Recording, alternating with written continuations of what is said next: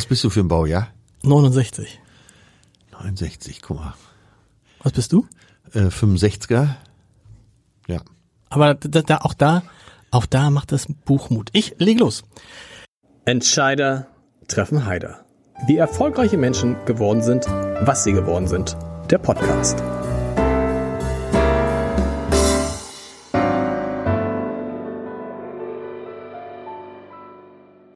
Herzlich willkommen. Mein Name ist Lars Heider und heute habe ich einen Mann zu Gast, der mal für den guten Ton bei der SPD zuständig und verantwortlich war. Und da, kommt, da ist es wahr.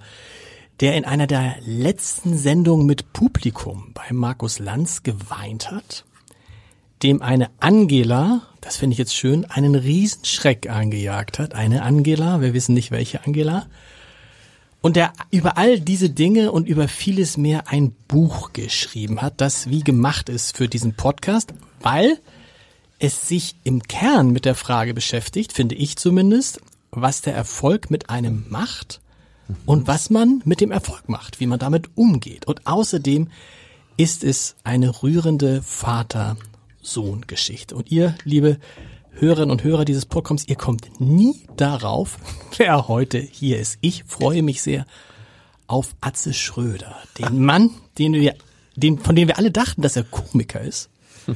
Ist er auch. Ja. Ist er auch. War er aber nicht immer. Und das habe ich jetzt durch dieses, durch dieses Buch blauäugig. Hast du blaue Augen? Ja. Weil die Wahrheit ist, blauäugig bist du nicht durch dein Leben gegangen.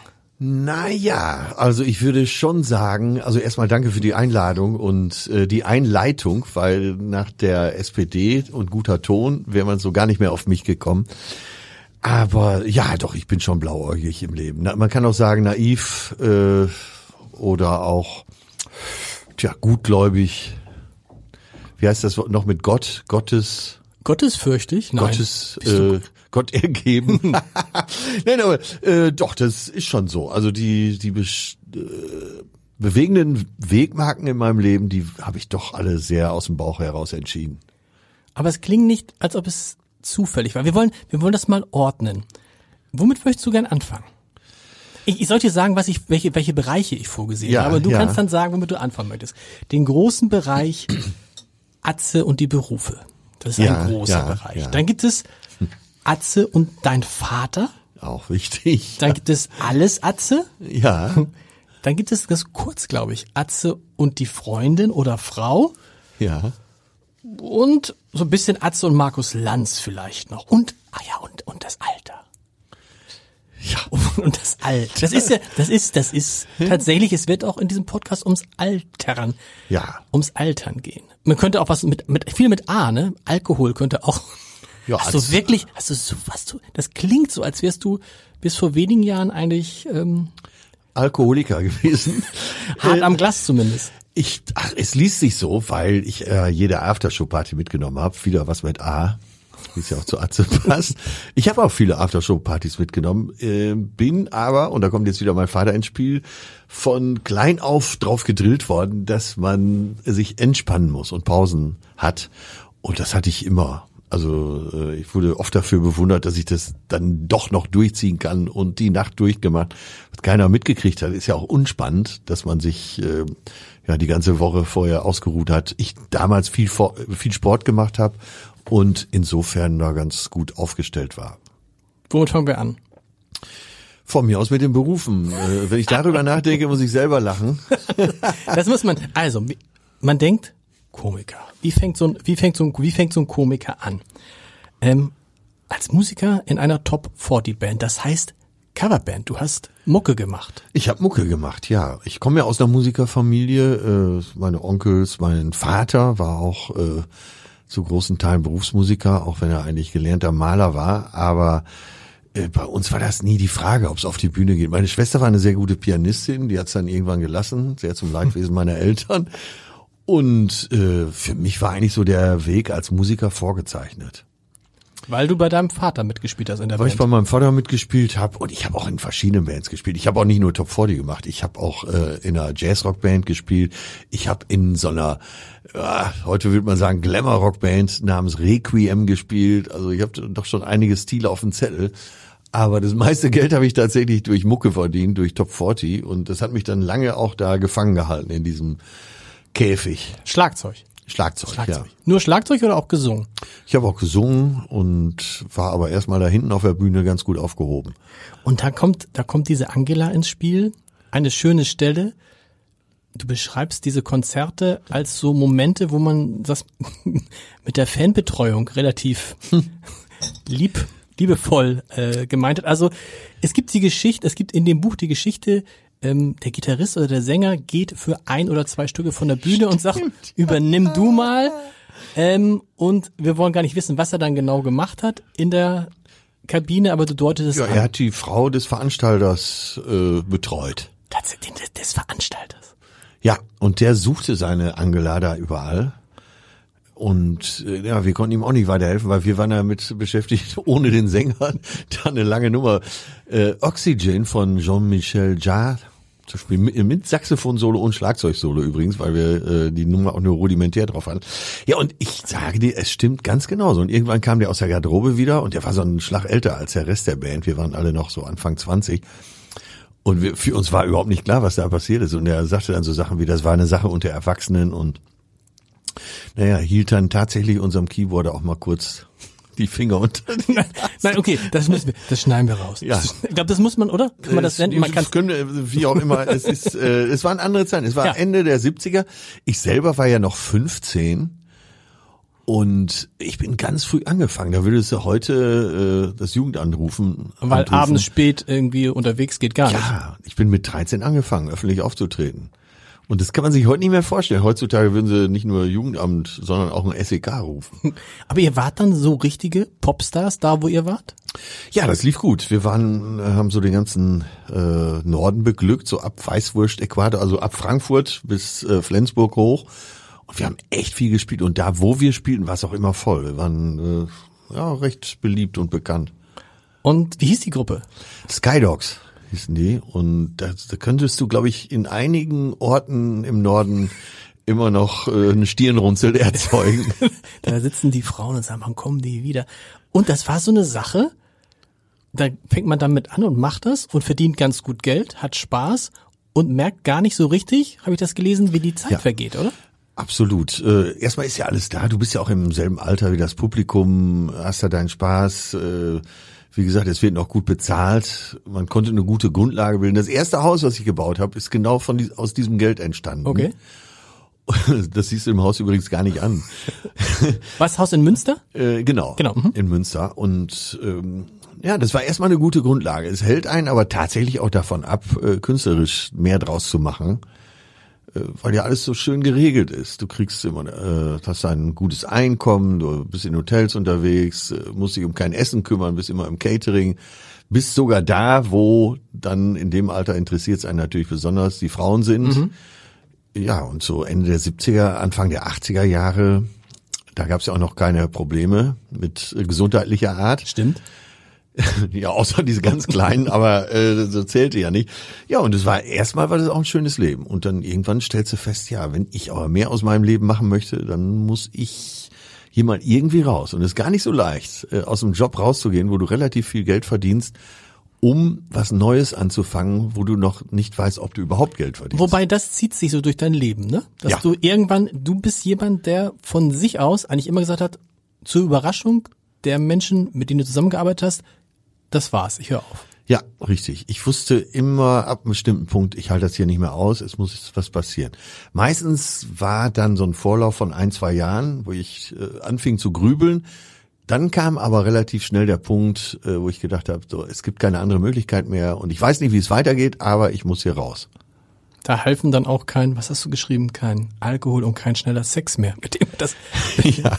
das sind, mit dem man das bet- mit Till Hoheneder muss man sagen, hast du das Buch zusammengeschrieben. Das Genau. dürfen wir nicht vergessen. Also erster erster Bruch, erster Bruch. Du hörst auf mit der Musik und wirst Tontechniker.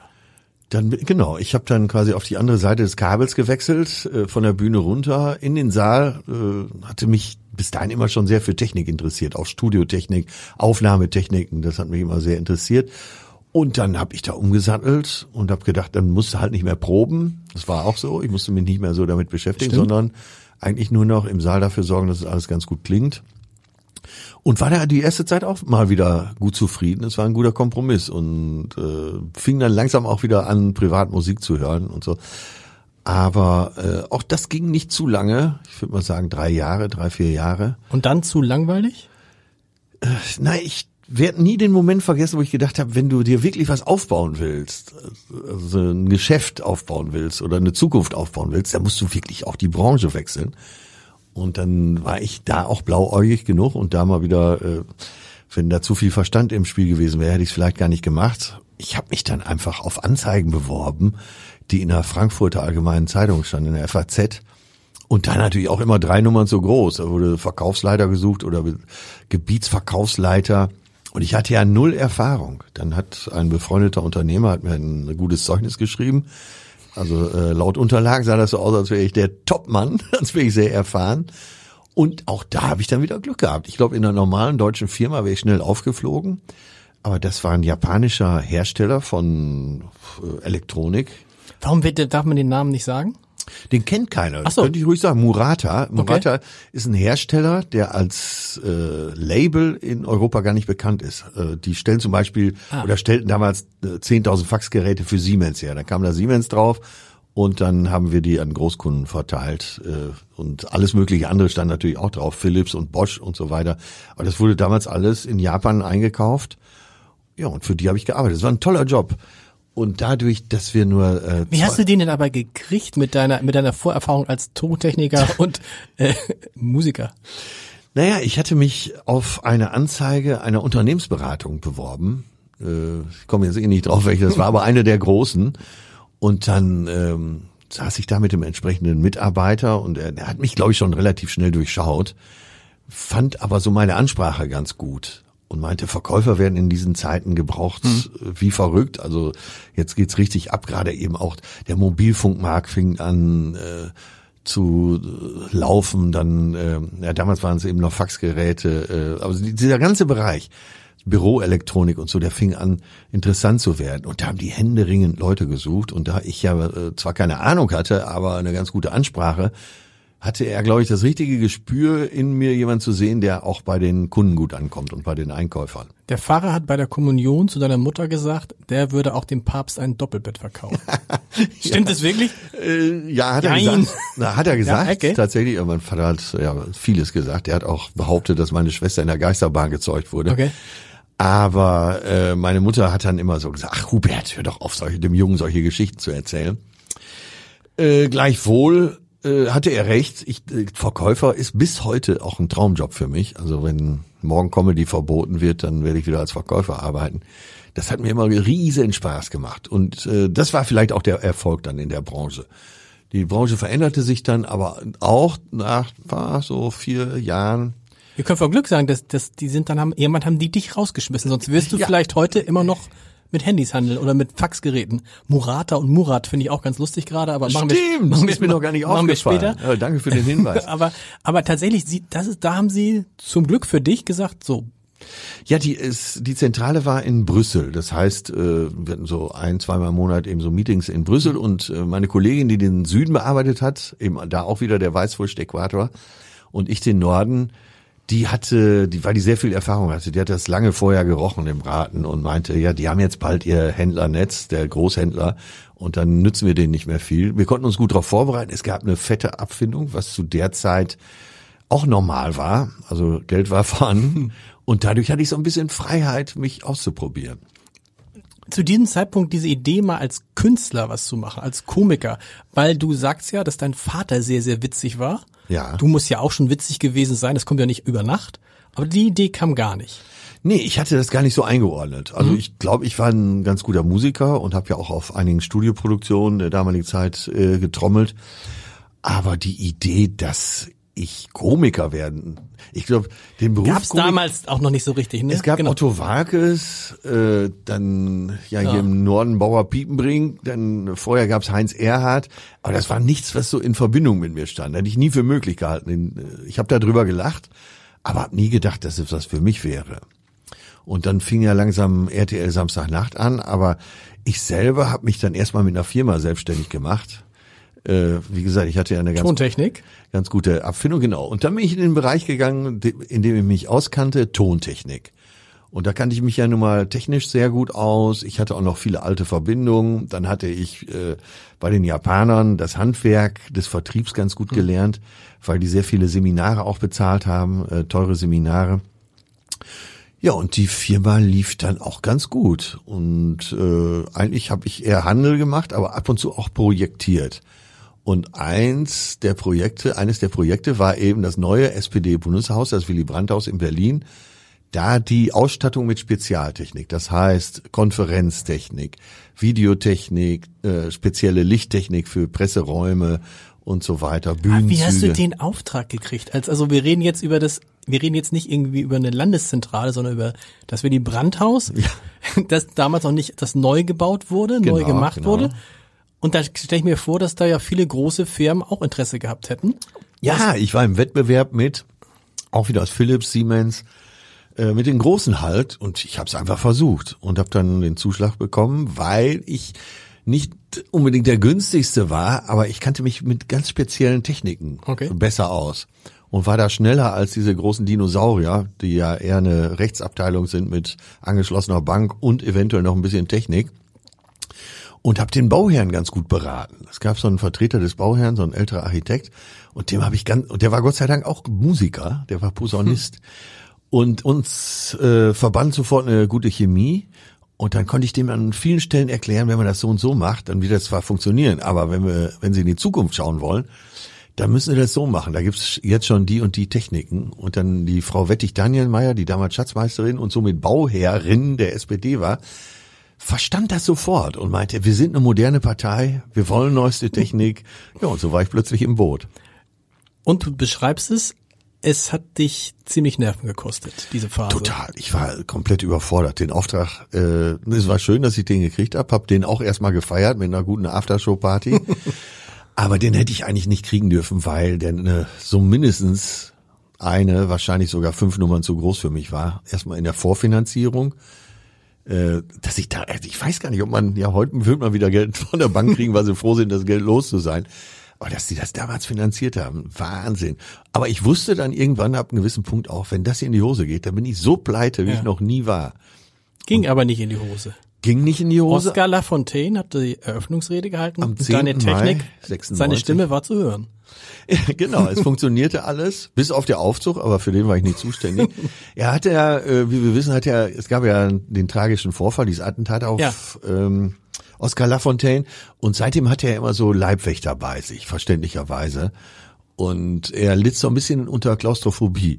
Und es passierte folgendes, die komplette Presse und äh, internationale Politiker waren unten im Foyer versammelt und äh, die Dramaturgie sah vor, dass Oscar Lafontaine da oben aus dem Präsidium, aus dem siebten Stock mit dem Glasaufzug runterfährt, um dann unten auszusteigen und dann äh, so ganz grandios wie Napoleon aufs Podium zu steigen. Der Aufzug blieb aber stecken. Und jetzt kann man sich vorstellen, für jemanden, der sowas erlebt hat wie Oscar Lafontaine, ist das eine totale Katastrophe. Und äh, das aber in einem gläsernen Aufzug. Das heißt also trotzdem noch Kontenance bewahren. Ja, und Gott sei Dank lief der nach ein paar Minuten wieder, äh, also nicht nur Oscar Lafontaine, sondern auch der Aufzug. Und dann äh, wurde alles in Betrieb genommen und dann war ich sozusagen äh, aus der Haftung raus. Und auch da Projekt erledigt und dann schreibst du die nächste Nacht praktisch, weiß man nicht mehr, was da war. Genau. Aber am nächsten Tag war dann die Entscheidung, reicht. Ja, ich hatte Ich vorher verkauf die schon, Firma. ich hatte mir vorher schon äh, so eine Wegmarke gesetzt. Ich äh, hatte zu mir selbst gesagt, wenn du das hier überstehst und wenn du da mit heiler Haut rauskommst, Mhm. dann siehst du zu, dass du den Laden verkaufst und dann suchst du dir was anderes, keinen bürgerlichen Beruf mehr. Ich hatte richtig die Schnauze voll vom Warum? Du wolltest erst wolltest du ja wolltest du ja unbedingt den bürgerlichen Beruf Ja. haben und dir was aufbauen. Warum stimmt. jetzt auf einmal nicht mehr? Ja, ich habe gemerkt, äh, dass das einerseits beruhigend, andererseits war ich auch überfordert und mir fehlte auch ein bisschen Abenteuer. Das war mir in dem Moment natürlich da ein bisschen sehr viel Abenteuer, aber ich wollte wieder unterwegs sein und äh, ja, äh, habe mir dann so ein Sabbatical verordnet. Zum 1. September 1996 werde ich nie vergessen, weil ich mit gefalteten Händen beim Notar, also die Hände waren unterm Tisch, beim Notar saß und gedacht habe, so lieber Gott, jetzt lass den anderen bitte unterschreiben. Okay. Es kam Investor, äh, es kam ein Investor in die äh, Firmengruppe hinein, äh, deren Teil ich mittlerweile war, und wollte unbedingt meine Firma übernehmen. Er konnte nicht ahnen, dass ich sie unbedingt verkaufen wollte, deswegen war der Deal ganz gut. Und dann habe ich erstmal frei gemacht. Aber äh, da wir noch so ein Freizeitprojekt hatten, eine, Band, so eine Comedy-Band, so Proll, habe ich dann so die alten Aufträge der Band äh, so ganz alleine abgearbeitet. Bin da hingefahren, habe ein bisschen gesungen. Äh, ein Freund von mir hat da Keyboard gespielt.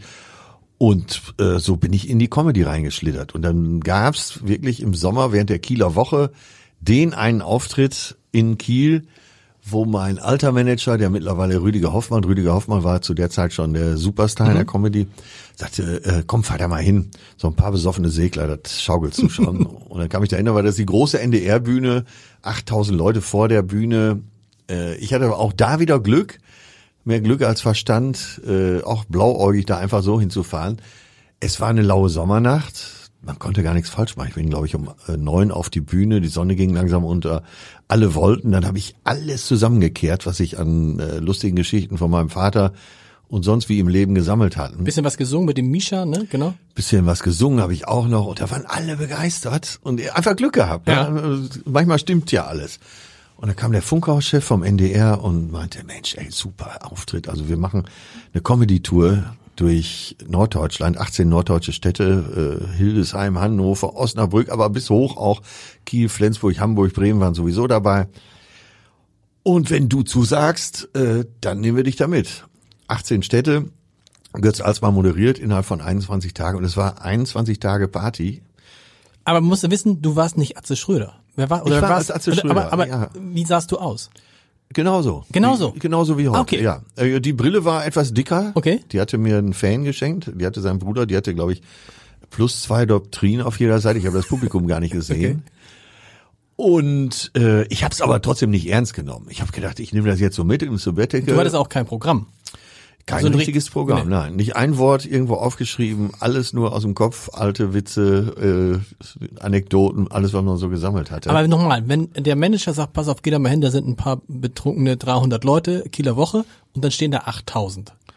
Das ist ja schon so eine Sache, die einen dann, selbst wenn man mal Erfahrung hatte, Ja. würde mich jetzt unruhig machen. Das war wahnwitzig.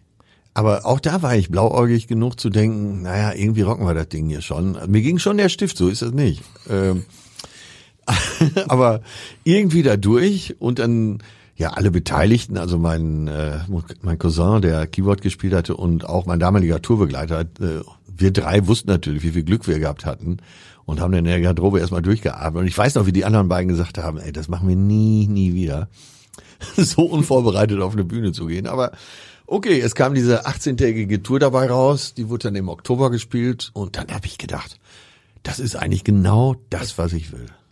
Und zwar zu 100 Prozent. Ich werde nie vergessen, gerade so die ersten Tage, wenn ich am Mikro stand alleine und habe da äh, Geschichten erzählt, dann schon natürlich schon etwas konkreter, dass ich gedacht habe, genau das ist es. Und das habe ich heute noch. Das, äh, das muss ja dann so pf, 93, ja 92, 93 gewesen sein. Und ich habe jetzt nach der Pandemie, ich, vor drei Wochen habe ich ja die Tour wieder aufgenommen. Ich hatte ja genau zwei Jahre Pause. Und da hatte ich genau wieder das Gefühl, dass ich gedacht habe, das ist genau das, was du willst. Was hat dein Vater gesagt, als er dich zum ersten Mal gesehen hat auf der Bühne? Der hat es nicht so richtig ernst genommen.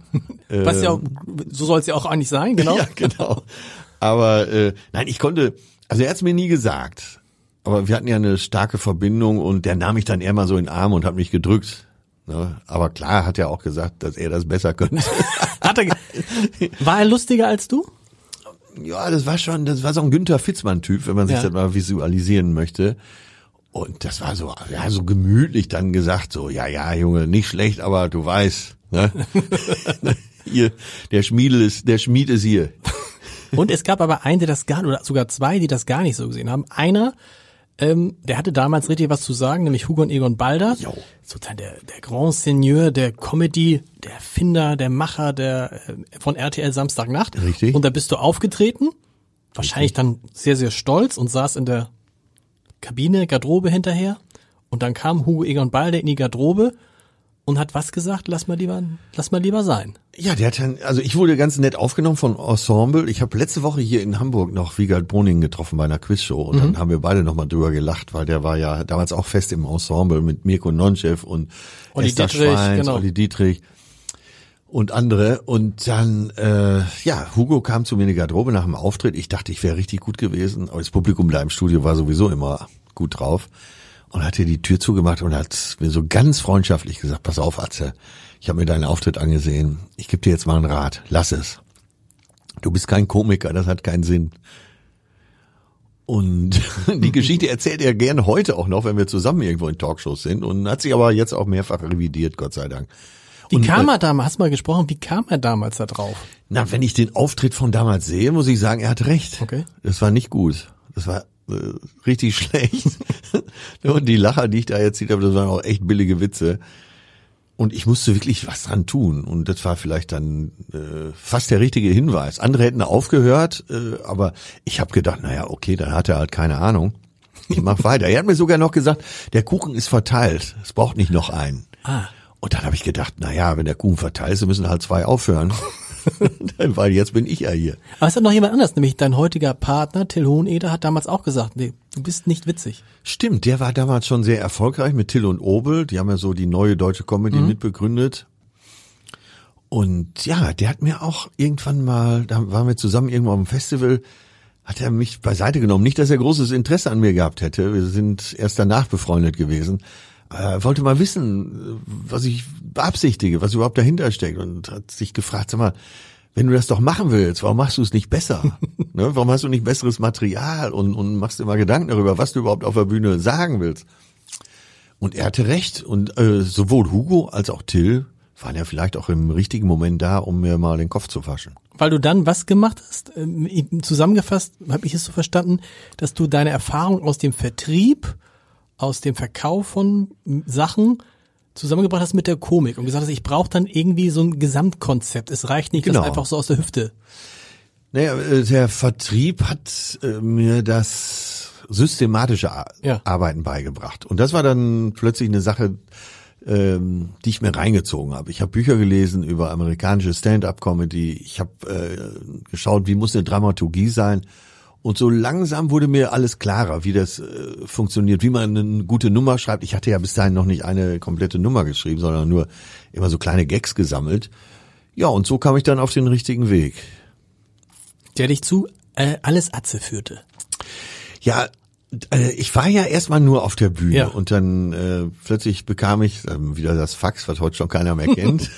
Mutara, auf der Mutara-Maschine. Nee, Murata. Murata. Murat, du kannst sich's merken. Murat, hol mal das Fax aus der Den Murata. Zusammenhang hat noch keiner Hat hergestellt. Wahnsinn. Danke dafür. Danke. Ja, ich selbst ja auch nicht.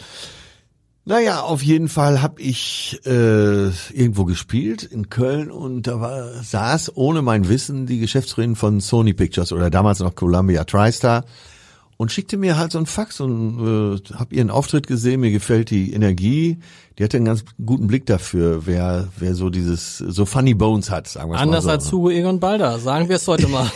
ja, genau. Hugo, nimm dies. Und äh, ob man sich nie mal treffen könne zu einer Zusammenarbeit sprechen und dann äh, bin ich mit meinem damaligen Manager dahin und der meinte, ah, ich kenne die, ruf, ich kannte die überhaupt nicht. Ich hatte ja mit Fernsehen gar nichts zu tun im Prinzip. Und äh, das ist eine große Nummer, die hat echt was zu melden, die äh, die macht schon erfolgreiche Serien, ja, und dann saßen wir uns gegenüber und da, da war es auch, die, es knallte sofort zwischen uns, also positiv. Die Chemie stimmte und dann meinte sie, ja, schreib doch mal ein Exposé, wie der Atze so lebt. Und ich wusste überhaupt nicht, ich wusste nicht, was ist denn überhaupt ein Exposé?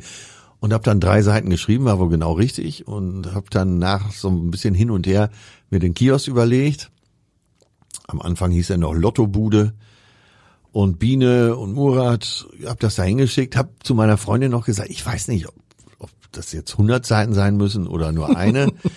und da hatte mir nichts gerechnet und zwei Tage später rief die dann an und meinte, das ist ja eine super Idee, da machen wir eine Serie raus.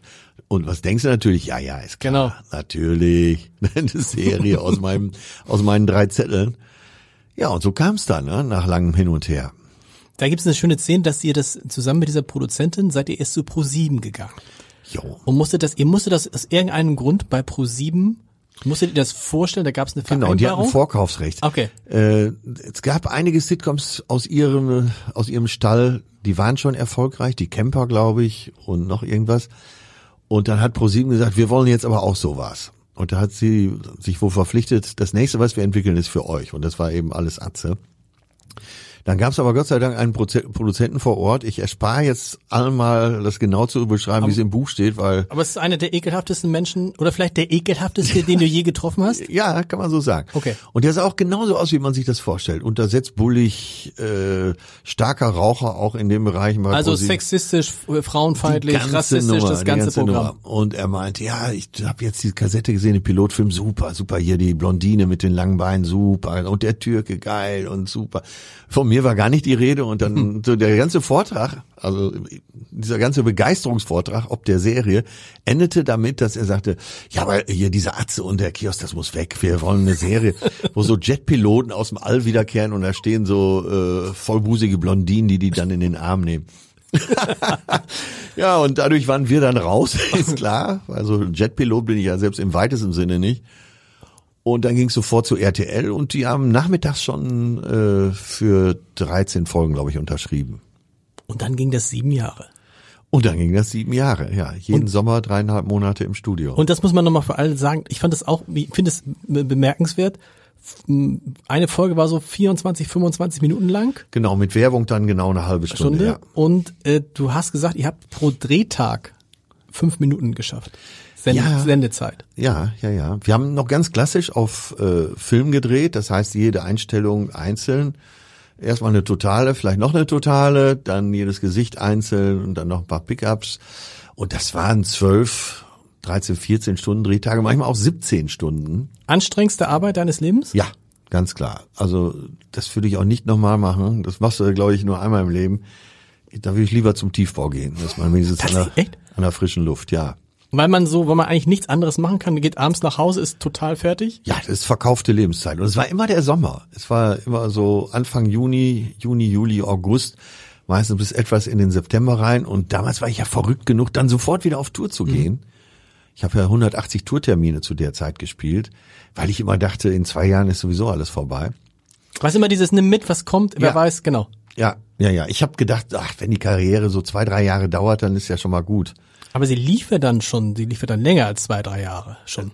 Ja, aber äh, man denkt ja, ich glaube, das ist auch menschlich, dass man denkt, naja, komm, das Jahr nehme ich noch mit. Und ich habe auch immer gedacht, so wenn wir die, wenn wir dann die vierte Staffel machen, dann hast du noch die Promo von der vierten Staffel, das trägt noch mal zwei Jahre für live. Und äh, so habe ich mich da eigentlich so von Jahr zu Jahr gehangelt und immer so mit dem mit dem Hintergrund, naja, äh, wenn es so weit geht, ist es schon mehr als du dachtest. Wann ist dir, wir kommen jetzt sozusagen von Beruf, das ist nichts mit A. Alles Atze, kommen wir auf das, so ein bisschen auf das Alter. Wann ist dir klar geworden, reicht. Du musst jetzt nicht, du musst nicht fünf Sachen am Tag machen. Du musst nicht noch mehr Geld verdienen. Du musst nicht noch mehr Preise kriegen. Reicht Atze, mach das, wozu du wirklich nur noch Lust hast. Wann ist dir das zum ersten Mal so bewusst geworden? Das war ein bisschen schmerzhaft, muss ich sagen, weil ähm, so ich hatte den Ruf, der arbeitet 300 Tage im Jahr und auch die Agentur wusste, wir können dem alles reinreichen. Der sagt sowieso immer, ja, nimm mich noch mit. Ne? Mhm. Also jede, jede Quizshow, alles was ja, geht, genau. dann äh, so bist du gerade in München, dann kannst du ja das noch machen und dann kannst du bei ProSieben noch das machen und so weiter. Und ähm, ja, auch dieses Image des Unkaputtbaren gefiel mir gut. Weißt du, der ist abends auf der Aftershow-Party, der steht aber morgens um neun, könnt ihr euch drauf verlassen, der ist pünktlich im Radiostudio.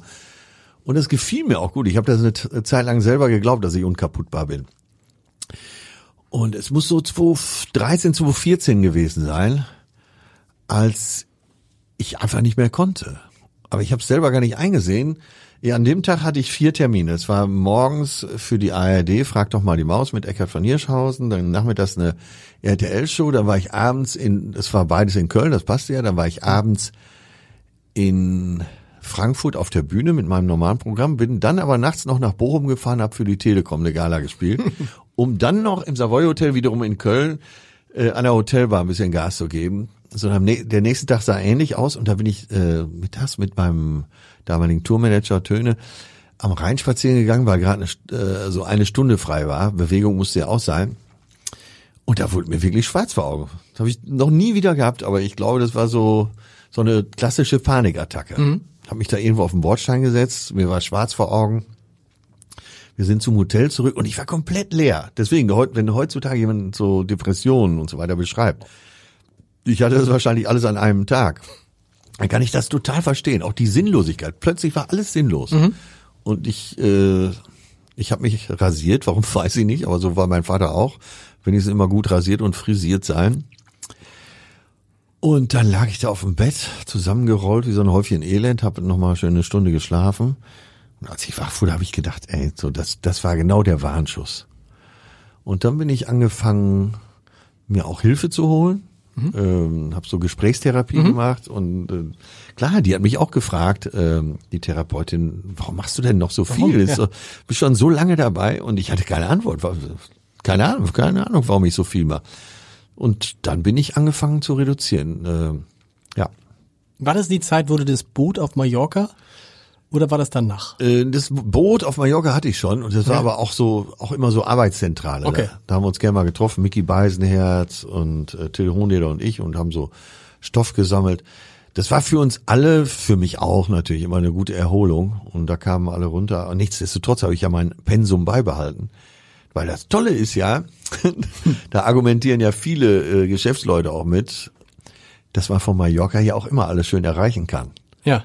Ne? Und dann, ja, dann wurde halt Urlaub gemacht, aber dann hieß es bei mir zum Beispiel, äh, du, morgen Abend bin ich mal kurz weg, ich komme dann äh, am Sonntagmorgen wieder.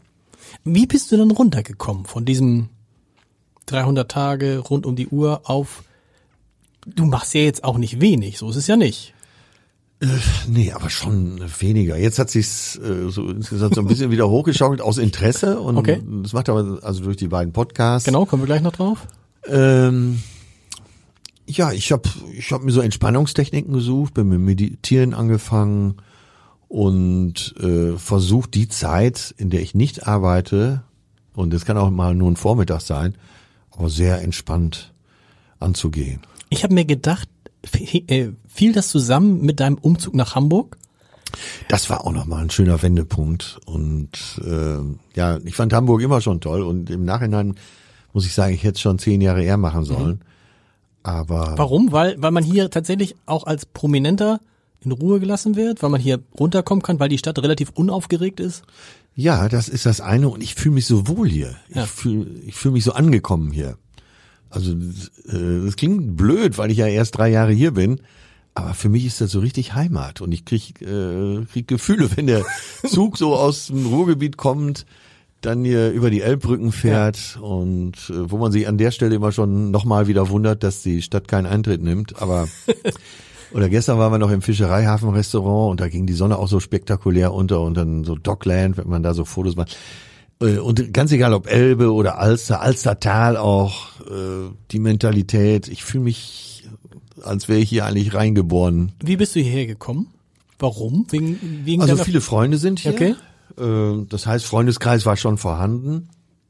In Münster immer weniger.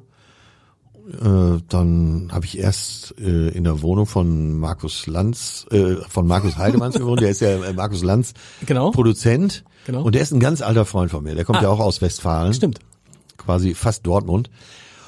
Und der meinte, äh, das war aber auch wieder so ein Zufall. Ich habe denk drüber nach, nach Hamburg zu ziehen und äh, der sagt dann, nimm doch die Wohnung. Der Volker Weicker, Regisseur, zieht gerade aus.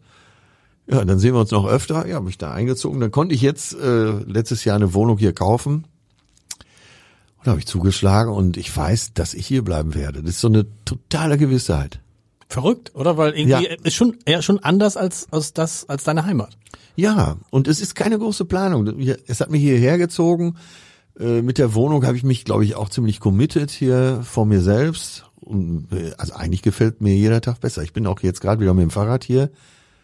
Hab, äh, das ist jetzt gegen mein Image, aber es ist einfach so, ich habe kein Auto mehr. Brauche ich gar nicht, Was? weil ich wohne hier mitten in der Stadt. Aber das ist wirklich, oder? War Auto für dich, oder war das, war das eine, immer eine, war das eine Imagegeschichte oder bist du auch ein Autofan gewesen? Ehrlicherweise muss ich sagen, es war eine Imagegeschichte, okay. weil äh, mein langjähriger Manager Töne, der eigentliche Atze, der ist der größte Porsche-Fan Europas. Der hat auch mal, als wir im Porsche Museum in Stuttgart gedreht haben, hat der dem Direktor vom Porsche Museum noch ein paar Tipps geben können. der weiß, welche Ölwanne ein chinesisches Linksgewinde hat und so weiter. Ähm, bei mir selber, um ehrlich zu sein, mir war es immer egal. Ich habe dann eine Zeit lang auch Porsche gefahren, 911er gefahren. Und da gibt's ja hier in Hamburg mehrere Gründe, das nicht zu tun. Ähm, erstmal, man kommt da unten schwer raus. Dann äh, ist ein Porsche in Hamburg ist ja wie ein Nissan Micra oder wie die heißen. Porsche Hauptstadt haben wir, wann denn der Porsche-Chef war neulich hier. Ja. Das war ganz interessant, weil er dann auch erzählte, hatte, fragte ich ihn, ob die Hamburger denn auch handeln würden, die den Porsche kaufen. Und da guckte er mich an, als ob ich irgendwie was völlig Ja. Absurdes. Sagt er, nein. so, und das ist tatsächlich die Stadt mit der höchsten Porsche-Dichte in Deutschland, Hamburg. Erstaunt. Deshalb, also, Glaube ich sofort. Sofort, ne? Also das, äh, da kannst du keinen, kein Aufsehen mehr erregen. Ich glaube sowieso, dass das Auto ausgedient hat Ja. als Statussymbol. Ähm, ja, und so mit dem Fahrrad daherzukommen, ist, glaube ich, mehr Statussymbol. Kann man damit, kann Atze Schröder damit ein Programm machen? Also mit so Sätzen wie das Auto hat ausgedient als Statussymbol? Ich glaube mittlerweile schon. Schon, ne? Ja, da kam eins zum anderen. Äh, also Startschuss, es hat ja ein Imagewechsel stattgefunden, den ich aber gar nicht, auch da wieder, der ist mir passiert. Mhm. Und der ist auch blauäugig. Und der Startschuss dazu war sicher diese Landsendung. Dann kam mit Treu des Fühlen hinzu, der Podcast mit Dr. Leon Winscheid, wo wir eben über Gefühle und äh, psychische Probleme sprechen. Äh, ja, und mittlerweile würde das Publikum das, glaube ich, mitgehen. Total. Das muss man mal sagen. Das, ich fand es lustig. Ähm, das erste Mal, als ich auf zärtliche Cousinen aufmerksam wurde, war, als Jan Hofer in diesem Podcast war. Und äh, ja. ich sagte, was ist denn Ihr Lieblingspodcast, Herr Hofer? Und dann sagte er zärtliche Cousinen und der Techniker krümmte sich, krümmte sich vor Lachen und so nach dem Motto, oh, der alte Hofer pervers. So, aber nix, hat nichts zu tun, ist ein, ist ein Podcast, den du eben mit Till Hoheneder zusammen Genau, machst. genau, Der ist eher äh, Comedy-lastig. Genau. Äh, da geht's auch gern mal unter die Gürtellinie. Ich glaube, wir haben noch keine Folge gehabt, die nicht ab 18 war. ja, das war die eine Seite, da können wir schön krachen lassen. Und die andere Seite ist eben betreutes Fühlen, ja. Genau. Diese Podcasts sind was für dich? Eine, eine, Fortsetzung dessen, was du immer gemacht hast, aber ich fasse ehrlich gesagt auf so eine altersgerechte Weise. Man, Ja. ja. man, man, ist es so? Nee. Nee, ach, war ja auch nicht so gedacht, aber so, da kann ich über die Dinge sprechen, die mich auch wirklich interessieren. Äh, auf der Bühne muss ja ein komprimiertes, fertiges Programm haben. Gerade wenn man so Hallen spielt wie äh, Barclay Arena und so. Da, das muss ja funktionieren. Und du hast ja keine Zeit. Talkshows haben mich schon immer sehr viel Spaß gemacht. Also NDR Talkshow oder äh, WDR, Kölner Treff und so weiter, was es da alles gibt eben auch Lanz, das hat mir immer schon sehr viel Spaß gemacht, weil man konnte da besser ausholen, man konnte äh, ein paar Sätze mehr zum Thema sagen. Und das ist natürlich im Podcast wunderbar gegeben, wenn man wenn man gerne redet. Man kennt, wir müssen, wir haben jetzt schon, wir haben schon dreimal Lanz gesagt, das ist gut. Ich muss meinen Lanzzettel finden. Lanz, Lanz, Lanz, Lanz, Lanz. Weil, also musste diese Geschichte, damit beginnt das ganze Buch und man erinnert sich, es war eine der letzten Sendungen von Markus Lanz, als es noch Publikum gab, kurz vor der Corona-Krise. Genau. Jonas Schmidt-Schanasit war schon eingeladen, Genau. der Hamburger Virologe. Also man ahnte schon irgendwie mit Corona, aber es war noch so, und Tatsächlich, ich glaube, du warst einer der letzten Künstler, weil heute hat Markus Lanz ja nur noch Politiker, Wissenschaftler, Experten. Ist ja eine hochpolitische Sendung geworden. Auch darüber könnte man mal einen Podcast machen. Ja, ist wahrscheinlich die beste politische Sendung im deutschen Fernsehen. Ja, das, Giovanni Di Lorenzo sagt das zumindest. Das ist die größte politische Bühne. wenn er das sagt, dann dürfen wir das auch. Da muss das stimmen. Und da gibt es aus seinem Buch, oh, jetzt hab ich, muss ich die Brille aufsetzen. Da gibt es ein, eine schöne Passage, die ich vorlesen möchte. Mhm. Weil du warst eingeladen und es waren auch zwei Holocaust, nee, eine Holocaust-Überlebende und ihre Tochter, ihre war Tochter, mit dabei, ja. Ne?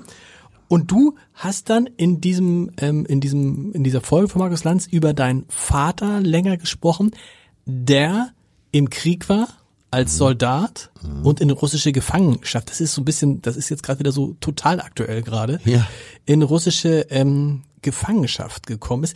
Der dir das aber nie erzählt hat zu Lebzeiten? Hat Doch, er dir hat's mir erzählt, auch als einzigen erzählt. Okay. Also ich wusste das immer und Markus wusste das auch zum Teil, weil wir ja auch befreundet sind.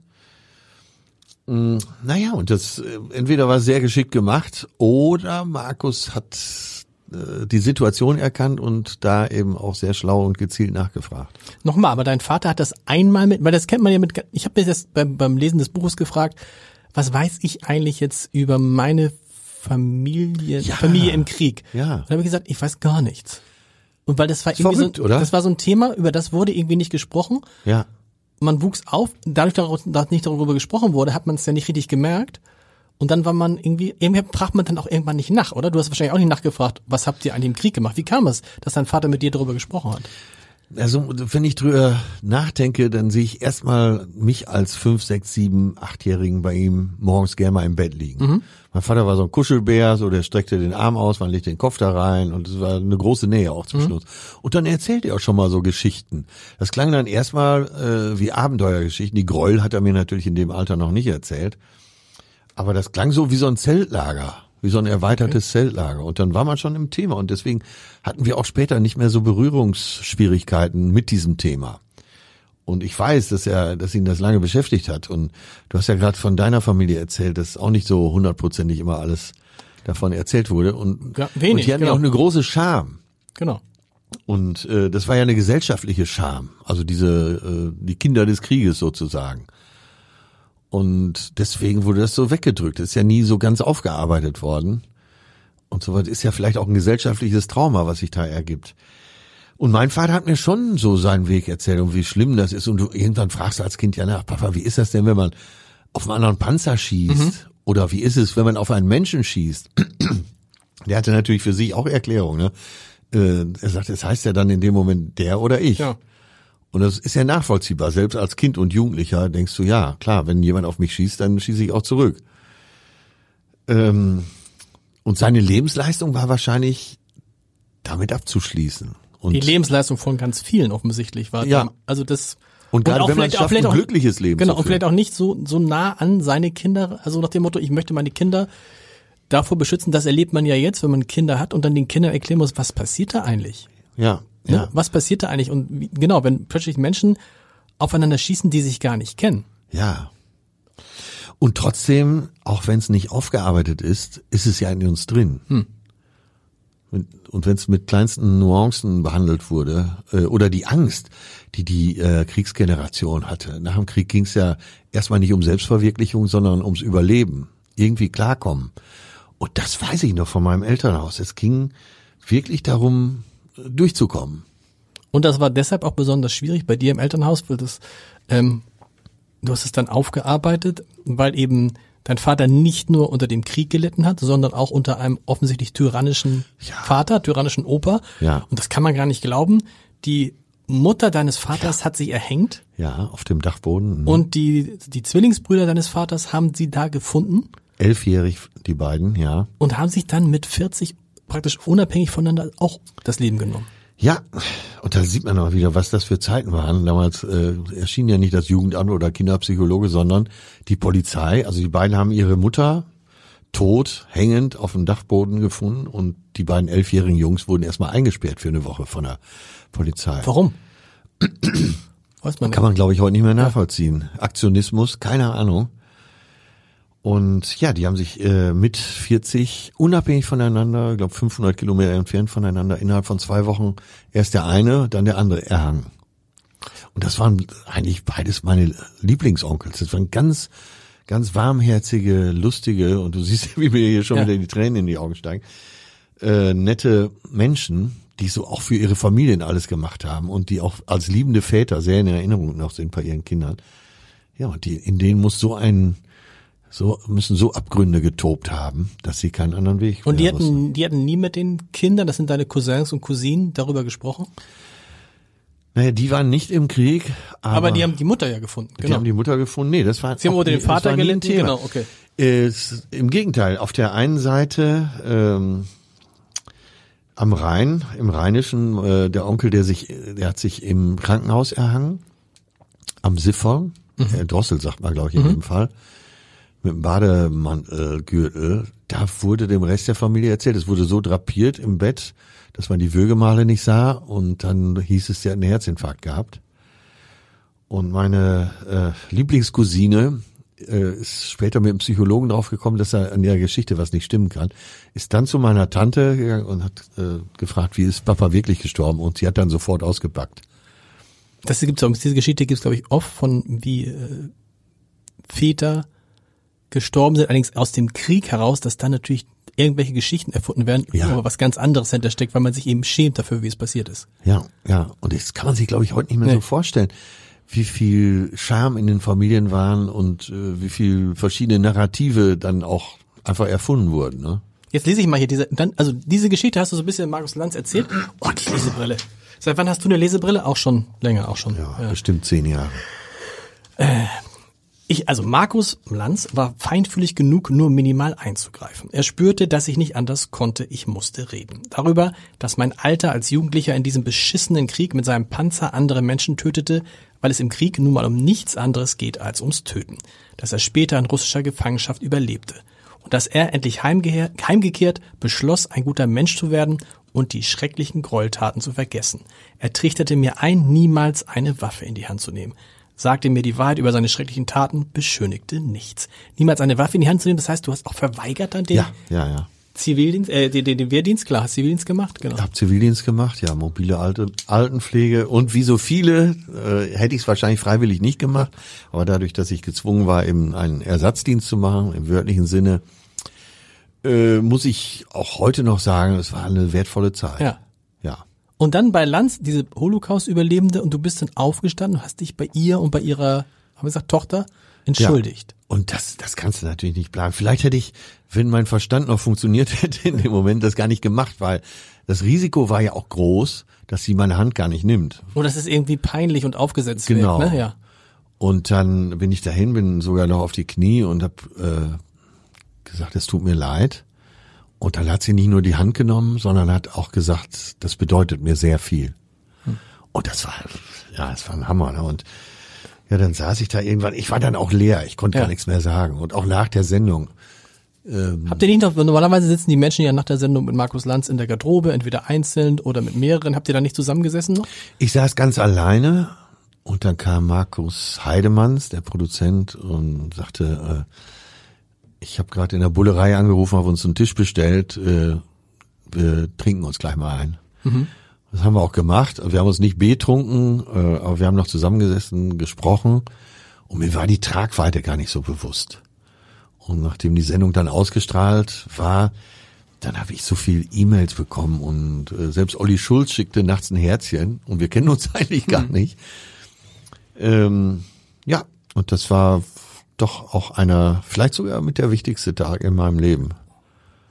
Und Markus Lanz, der ja selber eine schwierige Kindheit hat, mit schwieriger Herkunft, Vater, Ja. früh gestorben, aus, kommt aus, macht, kann man erzählen, weil er- er macht da kein Geheimnis drum, ärmliche Verhältnisse, wie hat der darauf reagiert? Es ist so ein bisschen so, auch so ein, der hat in dem Moment gespürt, was in dir vorgeht, offensichtlich, ne? Absolut. Der wusste auch um mein Verhältnis zu meinem Vater und äh, wir haben ja schon diverse Wanderungen auch zusammen gemacht in Südtirol.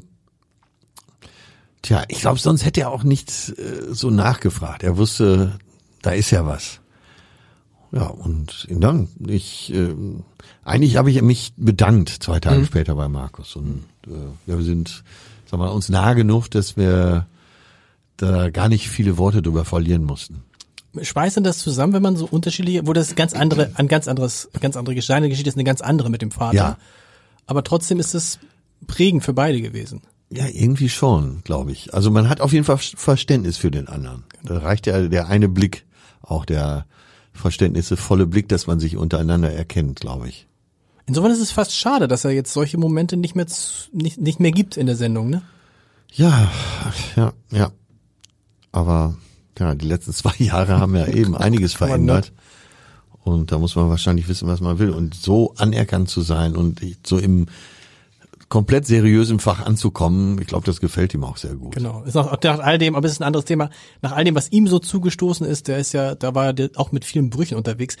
Ja. Ich fand, wenn wir um das, um das Alter, äh, über das Alter sprechen, fand ich das schön, ähm, was dein Vater gemacht hat an deinem 50. Geburtstag. Das muss man Ja. auch nochmal, also 50. Geburtstag, wilde Feier auf deiner Geburtstagsparty, hat Gildo Horn gesungen? Ja, ja, ja. Ja, ist alter Weggefährte. Ach so. Und äh, ja, das war mehr oder weniger sein Geburtstagsgeschenk, da bei mir auf dem 50. zu spielen. Und die Hütte stand auch wirklich Kopf. Der Boden brannte, wie man so schön sagt. Und dann kam mein Vater so durch die tanzende Meute zu mir und nahm mich so beiseite und meinte, nicht nervös werden, das Beste kommt noch. Das ist irgendwie so ein, das, will man dann hören, ne? Das Ja, ist dann so, ja, das ist der letzte, ist das der, das letzte, der letzte Satz in dem Buch, richtig? ja. Und äh, ich finde das auch einen tollen letzten Satz, weil mein Vater hat so, sagen wir mal, bis ein halbes Jahr vor seinem Tod, wo er auch sagte, jetzt wird's langsam beschwerlich, hat er eigentlich so gelebt. Er hat, also auf seinem 80. Geburtstag hat er noch 120 Gäste, jeden einzeln mit dem Spruch begrüßt, äh, frei, freie Rede. Und hat einfach auch da noch mit 80 so gelebt, so nach dem Motto, ach, da kommen noch so richtig gute Sachen. Letztes, letzte Sache, die wir noch haben. Was ist noch übrig geblieben? Hast du es dir gemerkt? Nee, wüsste ich jetzt. Man, Frau. Frau, es ist so eine Seite Frau, du nennst sie Perle, das ist ja so, das, das ist ja das, das ist ja wirklich irre. Also, ich kenne kenn ich jemanden, von dem man, es gibt kein Bild von deiner Frau. Es gibt, es geht schon los. Freundin. Ja. Ihr seid nicht verheiratet. Oder ist schon, schon zu privat? Das, Nein, lieber nein. Lars, das ist schon zu privat. Nein, äh, meine, ähm, meine Freundin kommt aus Dithmarschen. Und für die ist Hamburg immer Süddeutschland gewesen. Ich meine, das ist doch, das ist doch herzzerreißend genug. Aber das ist irre, weil wie hast du das geschafft über all die Jahre, dass wirklich, du, du schreibst es in dem Buch, sie möchte das nicht und du akzeptierst das. Mhm. Aber ihr seid jetzt ja nicht erst seit zwei Wochen zusammen, sondern schon sehr, wie lange jetzt, wie viele Jahre insgesamt? Naja, ich bin äh, vor drei Jahren der Liebe wegen nach Hamburg gezogen, unter anderem. Ist das eine neue Freundin? Mhm. Ach guck mal, das steht in dem Buch aber nicht drin. Genau, weil auch die möchte Privatsphäre. ach, ach so, ach so. Und die neue Freundin kommt auch aus Dithmarschen. genau, die ist nordisch by nature. Guck mal, ist es jetzt, ist es jetzt, nee, ist es nicht exklusiv. ne? Aber auch da heißt es, der hätte mir doch mit neue Freunde doch sagen können, ich finde das super, komm, Nee, wir ich habe äh, das äh, hochexklusiv. Echt? Ja. Okay. Aber hätte die nicht, die hätte doch sagen können, pass mal auf, ich, äh, mir ist egal, ich finde es toll, ich stehe zu dir, ich möchte auch mal auf dem roten Teppich. Ach, die legt da auch keinen Kein Wert, Wert drauf und äh, Das heißt, du suchst dir Frauen, die darauf keinen Wert legen. die stark genug sind, äh, da nichts rauszuziehen. nee, das ist ja interessant. Also wenn das solche Frauen sind, dann ist es der auch egal, wie bekannt du bist, wie populär du bist, Ja, wie erfolgreich ja, du bist, ja. spielt gar keine Rolle. Nee, glaube ich nicht, weil äh, ich kenne die auch schon sehr lange und äh, das war so tausendmal berührt, tausendmal ist nichts passiert und dann hat's Zoom gemacht. Und die kommt wirklich aus Dithmarschen. Ja. Wobei Dithmarschen muss man sagen, hatte man früher gedacht, uh, langweilig. In der Zwischenzeit ist das so ein äh, das, das neue Sylt. Ja, das kannst du sicher besser beurteilen. Aber äh, ja, die kommt aus Heide. So. und ähm, Da ist wenn- Büsum nicht weit. Ja, und ich So. habe äh, relativ schnell gelernt, weil äh, die eben Büsum und Sylt, äh, da fuhr man als Jugendliche dann auch gern mal hin und Genau. hat am Strand gepennt. Und ich habe gelernt, dass man hier wunderbar in Altona in den Regionalexpress steigen kann und steigt im Westerland einfach aus. Herrlich. Das ist großartig. Ja, guck mal, da haben wir noch was Neues äh, rausbekommen. Tour geht weiter. Letzt, w- wann, wann trittst du in Hamburg auf? Ja, ich, der letzte Auft oder ein letz- einer der letzten großen Auftritte war ja Valentinstag, 14. Februar vor zwei Jahren. Und ich weiß gar nicht, ob ich mit diesem Programm nochmal komme. Äh, also der Tag, der Valentinstag beim letzten Mal, war ja der, wo ich mit großer Klappe gesagt habe, ich pflanze 10.000 Bäume für alle Stimmt. Besucher hier. Stimmt. Das war ja auch so aus einer Champagnerlaune heraus. Also ich spiele mein normales Programm, zwei Stunden, gehe von der Muss man Bühne. sagen, in der Bar, wie heißt die jetzt? Barclays Arena heißt sie jetzt. Ne? ja, ich glaube ja. Ne? Genau. Ja. Und da gibt's eine, da gibt's aber auch eine Regel. Jeder, der über 10.000 Leute hat, der darf in diesen Wald. Oder wie geht die Regel? Nee, man kriegt dann einen Baum geschenkt, Genau, so. äh, gepflanzt. Das nennt sich der Fame Forest, der ist bei Schnelsen. Und dann, äh, ja, wurde mir eben diese Ehre auch zuteil. Und dann habe ich zur Zugabe, so beim Sektchen gedacht, ach, Blödsinn, ein Baum. Ich pflanze für jeden Besucher, der heute hier ist, einen Baum. Und dann, äh, ja, dann habe ich das so kundgetan. Ein Mann, ein Wort. Und äh, ja, die Bäume sind jetzt gepflanzt. Wir haben Gott sei Dank so eine äh, Fläche bekommen in der Nähe von Bad Segeberg. Da steht jetzt der Atzewald. Äh, mittlerweile hat sich OMR angeschlossen. Äh, die äh, pflanzen da den OMR-Wald. Okay. Die spenden jetzt vielleicht auch nochmal 10 oder vielleicht 50.000 Bäume und äh, ja, daraus ist ein tolles Projekt geworden. Eigener Wald. Eigener ich weiß jetzt schon, wo ich beerdigt werde. Eigene, eigener Wald, eigen, was ist immer bei so einem Buch immer das, was gibt's da so ein Ziel, Spiegel Bestseller zu werden, viel zu verkaufen? Was ist das, Das Ziel? ist mir äh, komischerweise, das hat, ich war sonst immer so getrieben. Ich Ja. wollte immer die vollsten Hallen haben und wollte die, die beiden Romane, die waren ja auch äh, Spiegel Ja. äh, Bestsellerliste. Und das ist mir komischerweise jetzt egal bei diesem Buch. Ich wollte in erster Linie mal ein tolles Buch haben, was ich äh, gut vertreten kann. Ähm, und von mir aus kann sich das auch so über die Jahre verkaufen. Mir wäre fast lieber, es würde so Mundpropaganda einsetzen, so nach dem Motto, äh, das musst du mal gelesen haben. Ich war letzte Woche, Donnerstag war ich noch bei Kai Pflaum in der Quizsendung, wer weiß denn sowas, und habe vergessen, Promo zu machen für das Buch. Auf die vereinbarte Frage Ja. von ihm, Atze, was gibt's denn bei dir Neues? Habe ich gesagt, oh nö, alles gut, alles beim Alten. Ja, aber äh, um es mit Markus Land zu sagen, ein sehr lesenswertes Buch. Lieber Atze, es war Danke, eine danke. große Freude, dass du hier warst. Vielen Dank. Ja, danke für die Einladung, hat Spaß gemacht.